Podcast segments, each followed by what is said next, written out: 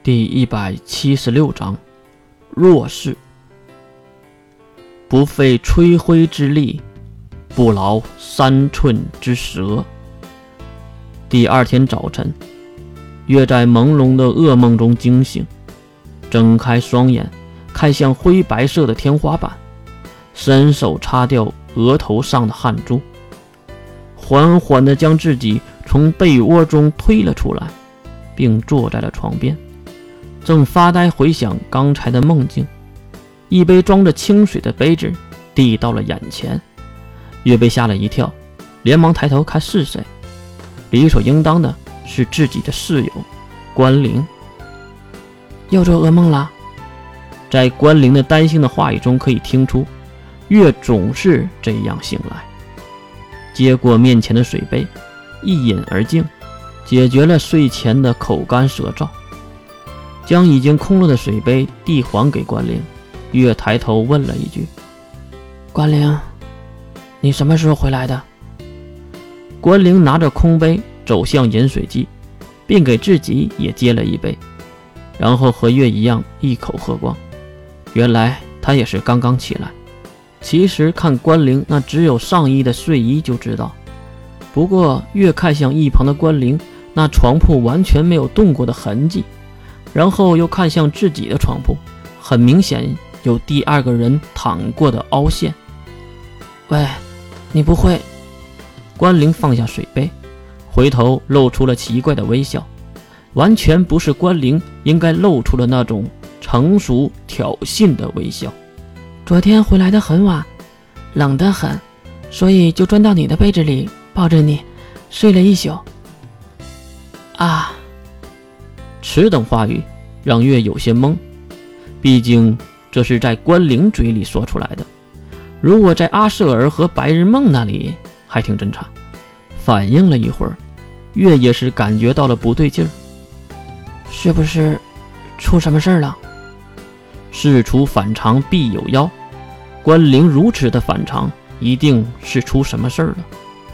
听到月的问题，关灵开心的神色马上暗淡了下来。看上去越是猜对了，到底怎么了？再次的追问，关灵才回答了焦急的月。上城打算换掉看管你的人，我们三个可能要转学了。他们怀疑那个使者说的是真的，因为很多的证据表明，你真的可能是那个女孩的，是那个女人的孩子，所以，啊。原来是这样啊！月的反馈让关灵很诧异，为什么月会如此的淡定？难道自己就可有可无的存在吗？抱歉，月，给你带来不好的回忆了。哦，对了，宿舍里跑来了一只野猫，你看，好可爱。边说，关灵还在角落抱起那只黑色短毛猫，那只黑猫还故意的用猫爪去挠着关灵的前胸。不过，那 A 左右的大小让黑猫一阵嫌弃。至于关灵为什么突然说起猫，当然是为了缓解尴尬，或者说是为了岔开话题。一旁的月也是光着脚走下床铺，来到关灵的身边，并斜眼看向洗手间的方向：“是不是在厕所里躲着吃屎啊？我这里有热乎的，你要不要来点啊？”看到月对着厕所说话，关灵愣住了，还以为月疯了。可是这下一幕，就让关灵直接躲到了月的身后。厕所的门被从里面推开，一个俊俏的男性走了出来。他长发留在耳边，长相极为俊俏，男生女相，完完全全的美男子。呵呵，如果是美少女清晨的第一次排泄。我还是很乐意尝尝的。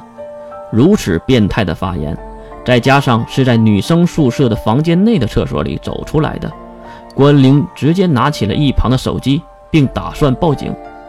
不过定神后，关灵才发现他是谁，因为在男性的身后又走出了一个更好认的女孩，她那一头灰白色的长发令人难受。金龙套。你为什么会在这里？从口吻到说话的语调都不像是关灵，可是这就是关灵问出来的。金龙头并没有理会关灵，而是看向关灵前面的月。此时叫我出来，大人，您是想走 B 计划吗？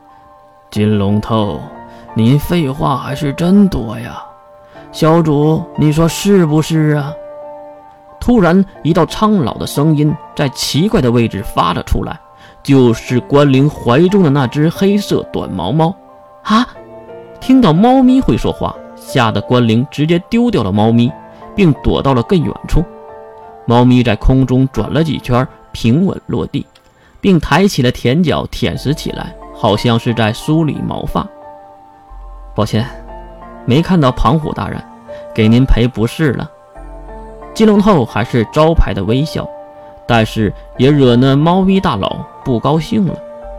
哼，小主，我就和你说过，这个男人太聪明了，我不喜欢这个家伙。